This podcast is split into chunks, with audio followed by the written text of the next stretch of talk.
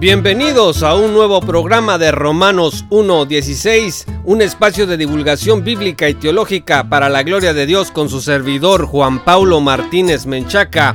Saludos especiales a los patrocinadores y a los amigos que nos están escuchando a través de Radio Faro de Gracia desde Delaware para todo el mundo. También desde Sonidos en la Noche en el 99.7 de Guayaquil en Ecuador. A los que están escuchando nuestro programa desde nuestro sitio web oficial www.jpaulomartinez.com y a los que están descargando este episodio en iTunes o en iVoox. Amigos, equivocarnos respecto del significado de la cruz es una de las cosas más desastrosas que nos puede ocurrir como creyentes. Una mala teología de la cruz te puede condenar. Y nosotros hemos documentado en Romanos 1.16 el cómo una estela de teólogos extranjeros y latinoamericanos están cambiando el significado bíblico de la cruz. Toda la evidencia porque Dios sabiendo que este es parte del corazón del Evangelio, se ocupó de revelar a través de su Santo Espíritu con una cantidad muy importante de versículos de evidencia bíblica que nos aclarara el carácter sustitutorio de la muerte de Cristo en la cruz y lo que eso significa en el plan de salvación. Sin embargo, hay relecturistas, de colonizadores y de construccionistas, que así se hacen llamar, que están proponiendo otras nuevas formas de ver la cruz basados no en lo que dice el texto bíblico, sino en la realidad sociopolítica económica de los lugares en donde ellos viven.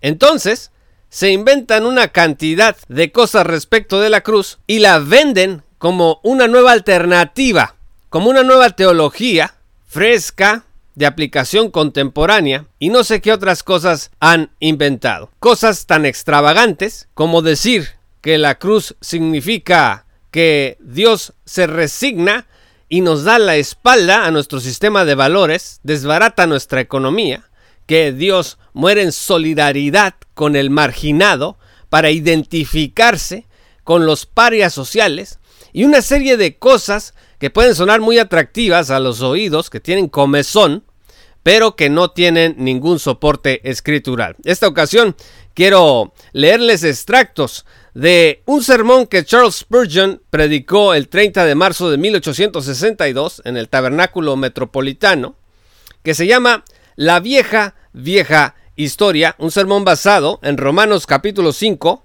versículo 6, que dice, a la verdad, como éramos incapaces de salvarnos en el tiempo señalado, Cristo murió por los malvados. Entonces, vamos a darle lectura a parte de este sermón y ustedes van a escuchar cómo tiene una actualidad tan impresionante amigos que ustedes van a coincidir conmigo en que este es un sermón sumamente necesario y es un llamado al cristianismo auténtico. Vamos a escuchar.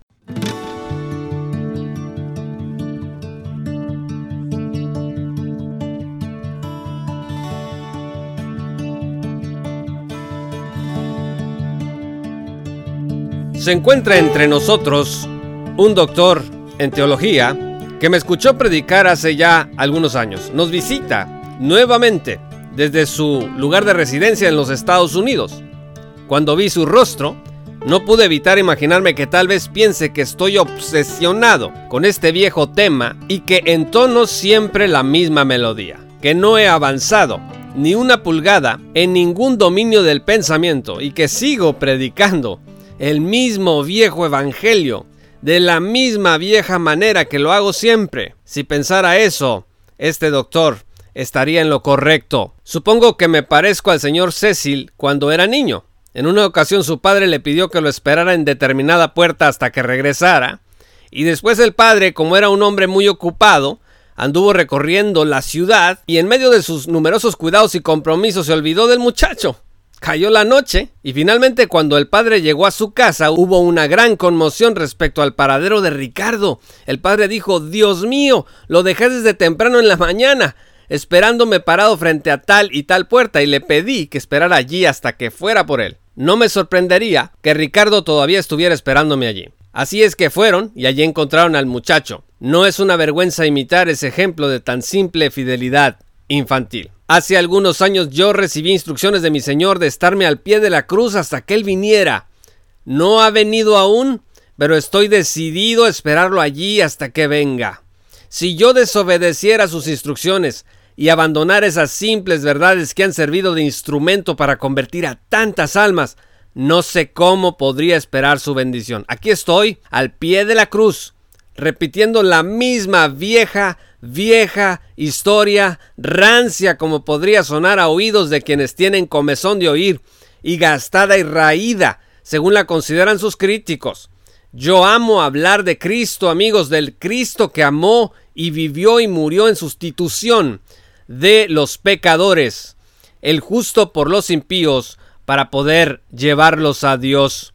Es curioso, pero así como dicen que los pescados se comienzan a descomponer por la cabeza, de igual manera los teólogos modernos generalmente comienzan a equivocarse en relación con la doctrina fundamental y de suma importancia del trabajo vicario de Cristo.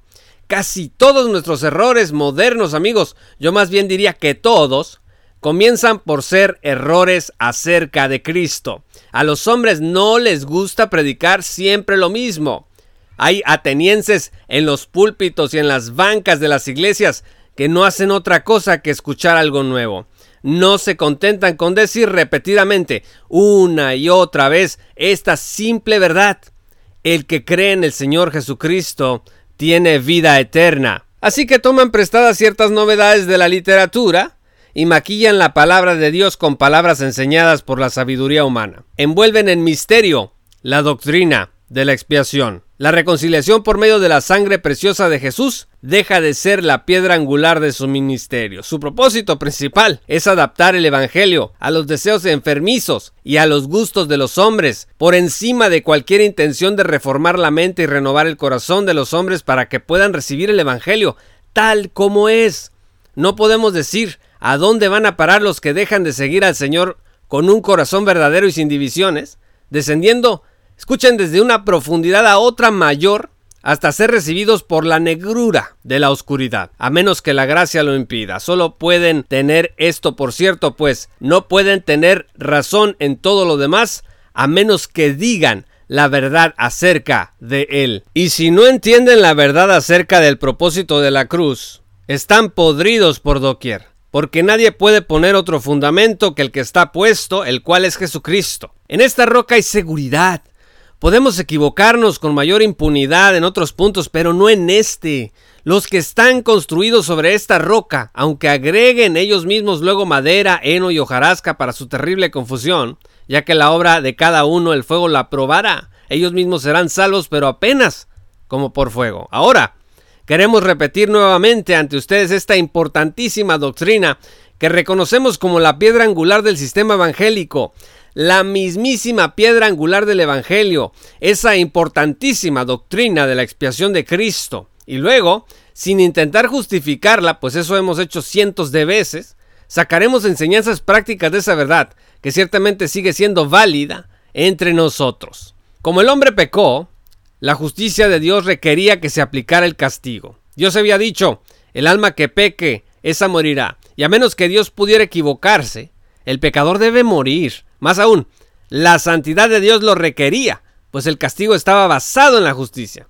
Era justo que el pecador muriera. Dios no había aplicado una pena más severa que la que debía aplicar. El castigo, amigos, es el resultado justo de la ofensa. Por tanto, hay dos alternativas. O Dios deja de ser santo o el pecador debe ser castigado. La verdad y la santidad imperiosamente requerían que Dios levantara su mano y golpeara al hombre que había quebrantado su ley y ofendido su majestad. Sin embargo, Cristo Jesús, el segundo Adán, la cabeza federal de los elegidos, se interpuso como mediador. Se ofreció para sufrir el castigo que los pecadores debían sufrir. Se comprometió a cumplir y honrar la ley que ellos habían quebrantado y deshonrado. Se ofreció para ser el árbitro, la fianza, el sustituto, tomando el lugar, el puesto y la condición de los pecadores. Cristo se convirtió en el vicario de su pueblo al sufrir de una manera vicaria en lugar de ellos, cumpliendo de forma vicaria lo que ellos no tenían, la fortaleza de cumplir por la debilidad de la carne a consecuencia de la caída. lo que Cristo se comprometió a hacer fue aceptado por Dios. A su tiempo, Cristo realmente murió y llevó a cabo lo que había prometido hacer. Asumió cada pecado de su pueblo y sufrió cada golpe de la vara.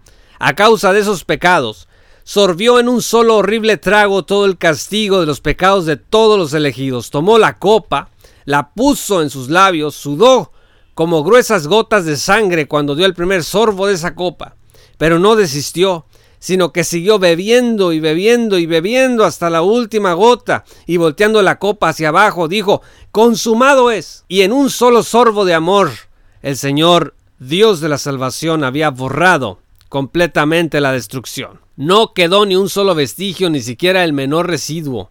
Él sufrió todo lo que se debió haber sufrido.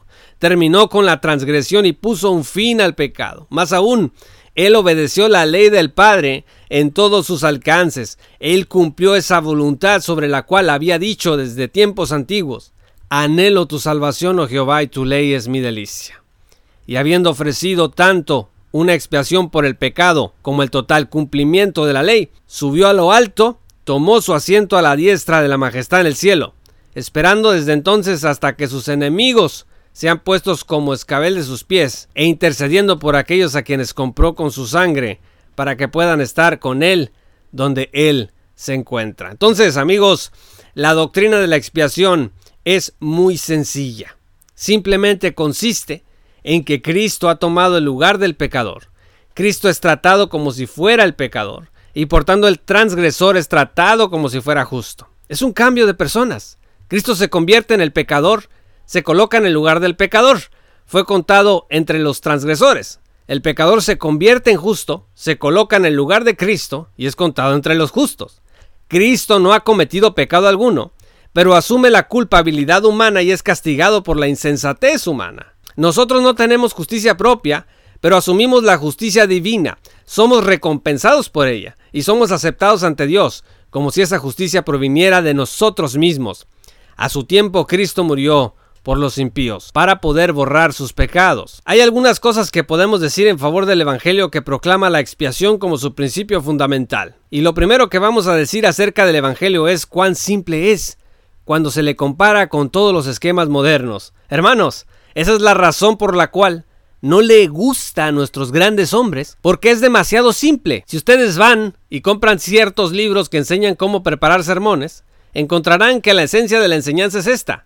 Seleccionen todas las palabras difíciles que puedan encontrar en todos los libros que lean durante la semana y luego viértanlas sobre la congregación el domingo. Y habrá un grupo de personas que siempre aplaudirán al hombre al que no pueden entender. Pero la palabra de Dios se entiende con el corazón y no hace extrañas demandas al intelecto. Oh, esos teólogos modernos harán cualquier cosa para quitarle la importancia a la cruz. Cuelgan sobre esa cruz los adornos chillones de su elocuencia, o la presentan envuelta en los oscuros conjuros misteriosos de su lógica.